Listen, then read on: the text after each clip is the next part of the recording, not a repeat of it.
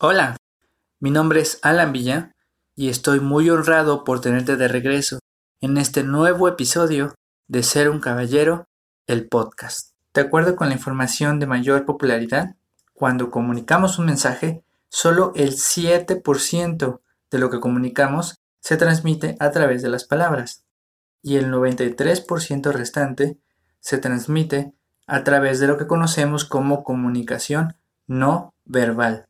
En el capítulo de hoy vamos a reflexionar un poco sobre cuál es la parte más importante de un mensaje y cómo eso afecta la forma en que un hombre se comunica. Entonces, en cuanto estés listo, comenzamos.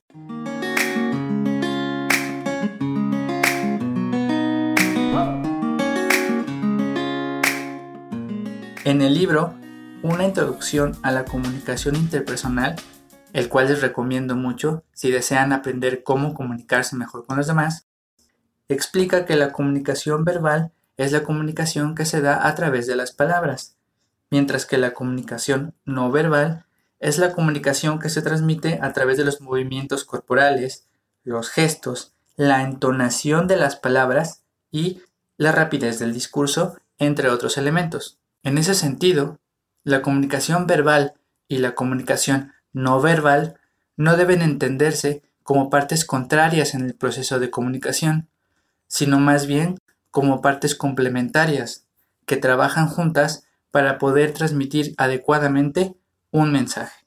Respecto a la comunicación no verbal, es útil para transmitir emociones, necesidades y para reforzar el mensaje que transmite la comunicación verbal. No obstante, la idea popular de que el 93% de la comunicación es no verbal y el 7% restante corresponde a la comunicación verbal parece ser un mito, ya que no hay evidencia científica que sustente tales números. Tal parece que es una mala interpretación de los estudios científicos iniciales que se realizaron acerca de la comunicación no verbal. Esta pseudoteoría ha hecho mucho daño a la comunicación y a la transmisión de información válida, confiable y fidedigna. Y es que estos números nos han conducido a poner poca atención a las palabras que usamos y valoramos los mensajes emotivos, la belleza del orador, la calidad del video con la que nos transmiten el mensaje y con base en eso decidimos si el mensaje es verdadero o no. Estos recursos de la comunicación no verbal son muy conocidos por la gente que trata de vendernos ideas, por los políticos, por personas maliciosas que entienden que aceptamos mucho mejor un mensaje bonito, emotivo y bien estructurado, aunque lo que se diga en el mensaje no sea necesariamente la verdad. Y es que desafortunadamente, hoy en día valoramos mucho más estas técnicas de persuasión y convencimiento que el mensaje mismo. Y por esa razón, el doctor Gatel todos los días nos tiene que estar repitiendo tres veces el mensaje quédate en casa cuando con una tendría que ser suficiente. Por esa misma razón, nosotros tenemos que contar hasta tres para que los niños nos obedezcan después de que les damos una indicación, cuando ellos tendrían que obedecer inmediatamente después de que les damos una indicación. Y es que consciente o inconscientemente valoramos más la comunicación no verbal que el mensaje. Sin embargo, ese 7% que supuestamente representa el lenguaje verbal es en el que se sustenta el 100% de la validez de un mensaje. No importa si el orador tiene buenas técnicas de comunicación o no.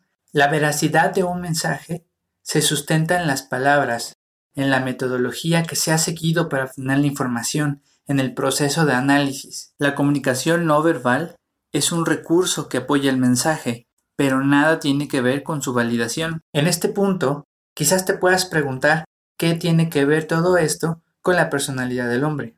Bueno, pues así como las palabras y el lenguaje verbal es lo que da validez a un mensaje, también las palabras, así como las acciones de un hombre, es lo que le van a dar validez a su identidad. Y esto es cierto no solo para los hombres, sino para las mujeres también, para cualquier persona en general. Por eso, cuando un verdadero hombre dice algo, sus palabras lo comprometen y está en deuda para cumplir con aquellas palabras que han salido de su boca. Por eso, caballeros, es muy importante tener cuidado con las palabras que seleccionamos para comunicarnos. Tu aspecto, tu imagen personal, tu lenguaje corporal, son todos elementos importantes que refuerzan tu identidad. Sin embargo, aquello que te da validez como individuo y como hombre es la congruencia entre lo que dices y lo que haces. Sin embargo, aquello que te da validez no solo como individuo sino como hombre es la congruencia entre lo que dices y lo que haces. Por eso, que tu sí sea sí y tu no sea no. De este modo, en ser un caballero vamos a tratar con temas delicados y controversiales. Por eso, yo me comprometo a ser muy cuidadoso con las palabras que voy a utilizar. También, yo me comprometo a buscar información confiable, fidedigna y con base científica para sustentar toda la información que aquí les proporcione. Y cuando les dé mi opinión personal y mi perspectiva respecto a un tema, así se los haré saber para que ustedes sepan que tienen que analizar con cuidado mis palabras y formarse su propia opinión o su propia postura respecto a lo que estoy diciendo. Uno de los primeros temas que voy a abordar es qué significa ser un hombre. Y para ello me gustaría que nos pusiéramos de acuerdo sobre algunos términos que voy a utilizar. De modo que cuando yo utilice estos términos, ustedes sepan exactamente a qué me estoy refiriendo. De modo que yo me pueda comunicar con ustedes de una manera objetiva y sin ninguna ambigüedad. El primero de estos términos, de estas palabras que quiero revisar con ustedes, es el término normal. ¿A qué me refiero cuando digo que algo es normal? Verán, yo mido 1,72. Para la población de hombres de la Ciudad de México, en este año 2020, medir 1,72 se encuentra dentro de lo que se considera normal. Esto significa que es muy usual encontrar un hombre con esta misma estatura de 1,72. 1,72 es normal, 1,70 es normal, 1,75 es normal, porque todos estos valores representan diferentes posibilidades que podemos encontrar. Sin embargo, todas y cada una de estas posibilidades son comunes. Si encontramos a un hombre en la Ciudad de México que mida, por ejemplo, 2 metros 10, la estatura de tal persona ya se considera que está fuera de lo normal. Es decir, ya no es común observar a una persona con esta estatura. Ahora, cuando yo hago uso del término fuera de lo normal, también podría hacer uso del término anormal. Sin embargo, no lo utilizaré porque el término anormal tiene una connotación un poco más agresiva. Por lo tanto, me referiré a algo fuera de lo normal cuando me refiera a algo que es poco común de observar. Por otro lado, si conocemos algún hombre adulto en la Ciudad de México que mida unos 50, también es una estatura que está fuera de lo normal, porque también es poco usual de observar. Ahora, quiero aclarar lo siguiente. Cuando yo hablo de algo que es normal o que está fuera de lo normal, estoy hablando simple y sencillamente de la descripción de un posible resultado. Yo no estoy diciendo que medir 1,90 o 2 metros 10 es algo bueno o es algo malo. Solo estoy diciendo que para la población de la Ciudad de México es algo fuera de lo normal. Tampoco estoy diciendo que esté bien o esté mal ser alto o ser bajo. Solamente estoy describiendo un fenómeno que es qué altura tienen los hombres aquí en la ciudad. Tampoco estoy diciendo que los hombres deberíamos medir tal o cual estatura. Simplemente es una observación descriptiva no estoy haciendo ninguna valoración al respecto. Eso significa que cuando yo digo que algo es normal, no estoy diciendo que está bien o que es lo correcto. Y cuando yo digo que algo es fuera de lo normal, tampoco estoy diciendo que esté mal o que sea incorrecto. Solamente es una descripción del resultado como parte de un conjunto de posibilidades. Como lo mencioné en los términos anteriores, cuando hablo de normal y fuera de lo normal, hablo de un conjunto de posibilidades. En este caso, voy a hablar de los términos correcto e incorrecto. Por ejemplo, si yo digo que para el sistema decimal que todos conocemos y para la operación suma que todos conocemos, el resultado de 2 más 2 es igual a 4. Esta aseveración es correcta. No hay un conjunto de posibilidades que sean válidas aquí, no hay un conjunto de respuestas que se consideren normal o fuera de lo normal. De acuerdo con nuestro sistema decimal y con la operación que conocemos, la única posibilidad es que 2 más 2 es igual a 4. Entonces, en ese sentido es que esta afirmación se considera como correcta. En este sentido, cuando yo digo que algo es correcto o incorrecto, estoy haciendo una valoración objetiva de la afirmación, es decir, que no depende de ninguna opinión ni de ninguna perspectiva. Todos tenemos que estar de acuerdo que para este sistema decimal y para esta operación suma, 2 más 2 es igual a 4. Ahora bien, para aquellos que discutan por qué 2 más 2 tiene que ser 4, simple y sencillamente porque así está construido el sistema y la operación. Ustedes se encuentran en la completa libertad de construir otro sistema de numeración o otra operación suma, de modo que 2 más 2 dé cualquier otra cosa. Sin embargo, para el sistema decimal que todos conocemos y para la operación suma que conocemos usualmente, 2 más 2 es invariablemente 4. Decir otra cosa sería decir algo incorrecto. Esto significa que cuando yo diga que algo es correcto es porque funciona o porque el resultado que se obtiene es de acuerdo con lo que debería de resultar, porque así está construido este sistema, así es como está construido, así es como funciona el fenómeno que estamos revisando. Si yo digo que es incorrecto, significa que algo no está funcionando bien, que este resultado no es lo que debe de resultar. En este sentido, es que es importante aclarar que lo correcto o lo que es incorrecto depende de cómo debería funcionar un sistema o un fenómeno, de acuerdo con lo que la ciencia nos ha explicado.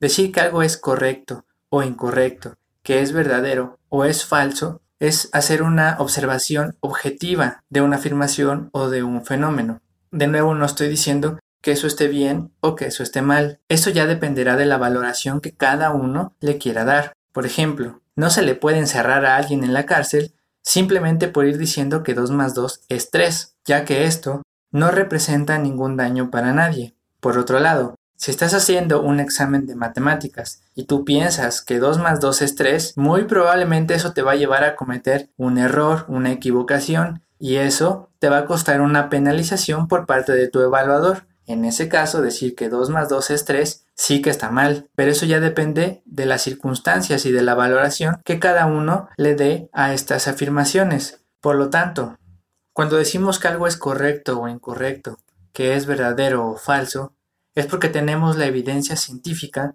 para poder sustentar tal aseveración. Si no contamos con esa información, lo mejor será decir que no se sabe o que se desconoce. Una vez que se le ha atribuido a alguna afirmación el valor de correcto o falso, esto es independiente de la persona o de la perspectiva. Es algo en lo que en principio todos tendríamos que estar de acuerdo, porque se ha comprobado mediante el método científico más allá de cualquier duda.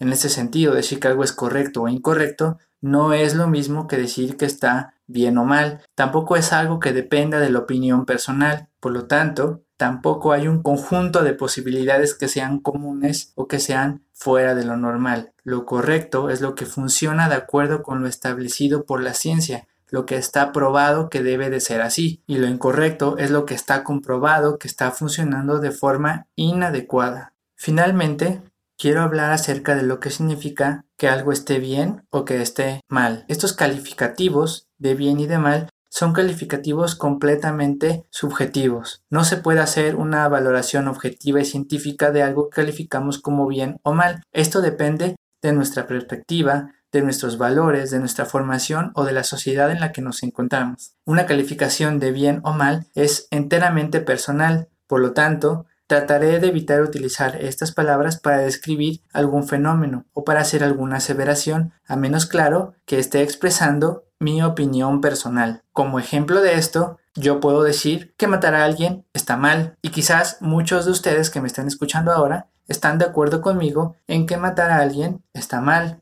Por otro lado, en tiempos de guerra o en tiempos en los que hay que defender aquello que es valioso para ti, probablemente matar es aceptable, quizás no está tan mal. Esto depende mucho entonces de las circunstancias, de las personas y de las sociedades a la que nos estemos refiriendo. Otra característica del bien y del mal es que tiene ciertas tonalidades, por decirlo de alguna manera. Y voy a explicar a qué me refiero con esto. Por ejemplo, si yo digo que yo, Alan, peso 70 kilos, esa afirmación en realidad es incorrecta, porque el peso no se mide en kilogramos, se mide en newtons. Lo que se mide en kilogramos es la masa del objeto en cuestión. Entonces, cuando decimos que pesamos 70 kilos, en realidad estamos diciendo una afirmación incorrecta. Decir esto es muy común, es aceptable, así que no está tan mal. Sin embargo, el abusar físicamente de un niño eso es algo que no es aceptable para nuestra sociedad por lo menos y es algo que nosotros, que yo mismo, considero que está muy mal. Y es en este sentido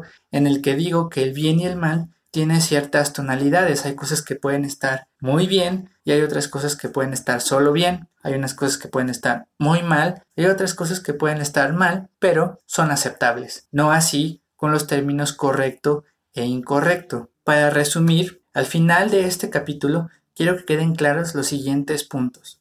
Uno, que la comunicación no verbal, que son los gestos corporales y los gestos faciales y el tono y el volumen, la rapidez con la que hablamos, las pausas que hacemos, sirven para reforzar un mensaje. Sin embargo, la validez del mensaje no radica en estos recursos, en estos elementos. La validez de un mensaje se encuentra en las palabras que utilizamos, en el método de análisis, en la manera en la que recopilamos la información. Por eso, en este podcast, Ser un Caballero, la información que les voy a proporcionar va a tener un sustento y una validez científica, a menos que así se los haga saber, a menos que les manifieste que estoy hablando de mi opinión personal. Ahora, todo hombre tiene que poner mucho cuidado en las palabras que utiliza, porque las palabras le comprometen, Así que cuando dices que vas a hacer algo, tienes que hacerlo. Y cuando dices que no lo harás, significa que no lo vas a hacer.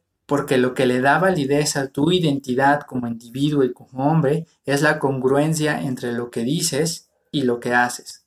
Finalmente, para poder discutir algunos temas delicados y controversiales, es necesario aclarar ciertos términos. Como ya lo dije, cuando yo me refiero a algo que es normal o que está fuera de lo normal, me estoy refiriendo a la descripción de un resultado dentro de todo un mundo de posibilidades. Si digo que es normal, me refiero a que es común, y si digo que es fuera de lo normal, significa que es poco común de observar. Por otro lado, cuando yo diga que algo es verdadero o que es correcto, me refiero a que es algo que está validado y comprobado por el método científico, más allá de cualquier duda. Y cuando yo diga que algo es incorrecto o que es falso, significa que algo no está funcionando de acuerdo como debería de funcionar. De nuevo, esta es una valoración objetiva y no se trata de ponernos de acuerdo o no, se trata de que es algo que funciona como debe de funcionar o no. Y finalmente, cuando yo hable de algo que está bien y que está mal, es una valoración que está fundamentada en mi opinión personal, en la sociedad en la que vivimos o en los tiempos en los que nos encontramos.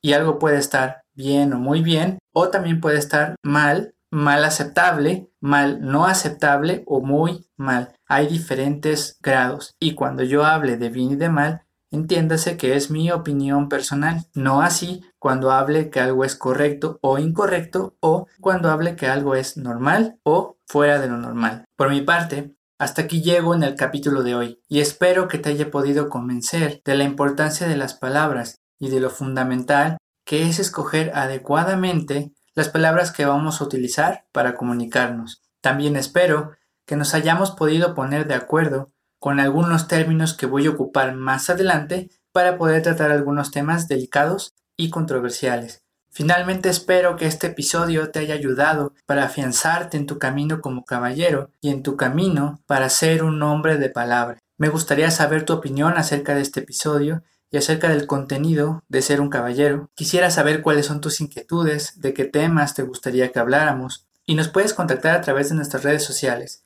En Facebook nos encuentras como Ser un Caballero Oficial México.